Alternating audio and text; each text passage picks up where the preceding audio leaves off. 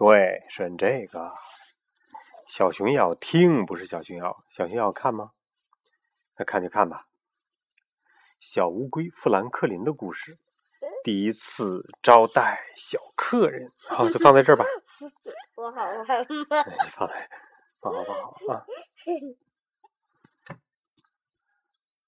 小乌龟富兰克林。我想摸摸这本书。好好好好，小熊要摸一摸这本书。他用脚脚蹄子。富兰克林会数双数，也会系鞋带儿，会拉拉锁，也会系扣子。他还敢自己睡在他那个小小的黑黑的壳里。富兰克林觉得他已经准备好请小伙伴来家里做客了。他问妈妈：“小熊可以住在我们家吗？”妈妈说：“好吧，但是小熊睡在哪儿呢？”富兰克林的小屋实在是太小了，小到根本睡不下两个人，特别是一只乌龟和一只小熊。小熊很大的，是吧？富兰克林说：“我们可以睡在客厅里呀，还可以去野炊，还可以。”妈妈笑着问：“等等，小熊同意了吗？”小熊同意了吗？还没同意。对，接到富兰克林的电话，小熊开心的又蹦又跳。小熊问爸爸妈妈：“我能去富兰克林家做客吗？”熊爸爸和熊妈妈有点担心，怕两个小伙伴在一起整晚都不睡觉。呵 呵，会的。小熊说：“我们肯定会好好睡觉的。”他们又担心小熊会想家。小熊说：“我才不会想家呢。”熊爸爸和熊妈妈这才同意了。小熊高兴地冲电话喊：“嘿，富兰克林，我可以去了，我可以去了，我可以去了，我可以去喽！”富兰克林刚吃完午饭，可小熊要吃完晚饭才会来。富兰克林早就等不及了，他从所有的玩具中挑出了小熊最喜欢的玩具，他准备了很多很多好吃的零食，他还把屋子收拾得干干净净的。富兰克林想，这可是小熊第一次来做客，一定要让他玩的特别开心。小熊呢也等不及了，他这个也想带，那个也想带。他准备了一个很大很大的书包，里面塞满了玩具、书、枕头、睡袋和一个小手电筒。他还把拖鞋、牙刷和零食装进了大书包，把他最喜欢的小兔子放在了书包的最上面。每过一个小时，小熊都问一次爸爸妈妈：“是不是该去富兰克林家做客了？”吃过晚饭，富兰克林就趴在窗边等着他的好朋友小熊。过了一会儿，小熊和他的爸爸妈妈一起来到了富兰克林家。熊爸爸和熊妈妈对小熊说：“祝你玩的开心。”小熊给了爸爸妈妈一个大大的熊抱。熊抱，对，像熊一样的抱。嗯，富兰克林说：“我们在客厅里野营吧。”小熊说：“哇，太棒了！我从来没有在客厅里野营过。”说着，小熊拿出了睡袋。富兰克林用桌布搭了一顶帐篷。小熊呃咯咯咯的笑着说：“这肯定特别特别好玩。”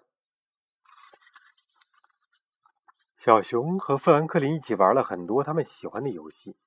不一会儿，天就黑了。富兰克林的爸爸问：“我们来个篝火野炊怎么样？”小熊舔着嘴唇问：“有棉花糖吗？”富兰克林的妈妈说：“还有热狗呢。”爸爸让小熊和富兰克林把找来的小木棍、小树枝放在木头周围，准备生火。他们把一个桶装满了沙子，另一个桶装满了水。妈妈说：“我来生火。”火堆里传出了噼噼啪啪的声音，小火花在空中开心的蹦来蹦去的。爸爸说：“我来搭帐篷。以前在篝火野炊的时候，我们都会一起唱歌呢。”说着，爸爸用低沉清澈的声音唱起了好听的歌。富兰克林和小熊。也跟着唱了起来，呱呱哦！池塘里的小青蛙和森林里的猫头鹰也都跟着唱了起来，呱呱呱呱呱呱！富兰克林和小熊流着口水，烤熟的棉花糖和热狗。啊，棉花糖都能烤啊！每样好吃的小熊都吃了两份儿。吃完，他们静静的坐在一起，仰着头数星星。啊！富兰克林打了一个大哈欠，小熊呢，嗯，揉了揉眼睛。爸爸说：“我们该把火灭掉，回家去了，该睡觉了。”富兰克林的爸爸妈妈给小熊和富兰克林准备了水，还有温暖的拥抱。爸爸妈妈关上灯，对他们说：“做个好梦。”两个小伙伴刚躺下，小熊就打开了手电筒。他悄悄地对富兰克林说：“富兰克林，我觉得有点不舒服。”富兰克林问：“你是不是吃的太多了呀？”小熊哭着说：“不是。”一滴眼泪从小熊的眼角流了下来。富兰克林又问：“你到底怎么了？”小熊看了看四周，说。我想我的小屋了。富兰克林想到了一个好主意，他说：“哦，拿着你的睡袋，我们可以去我的小屋里去睡。”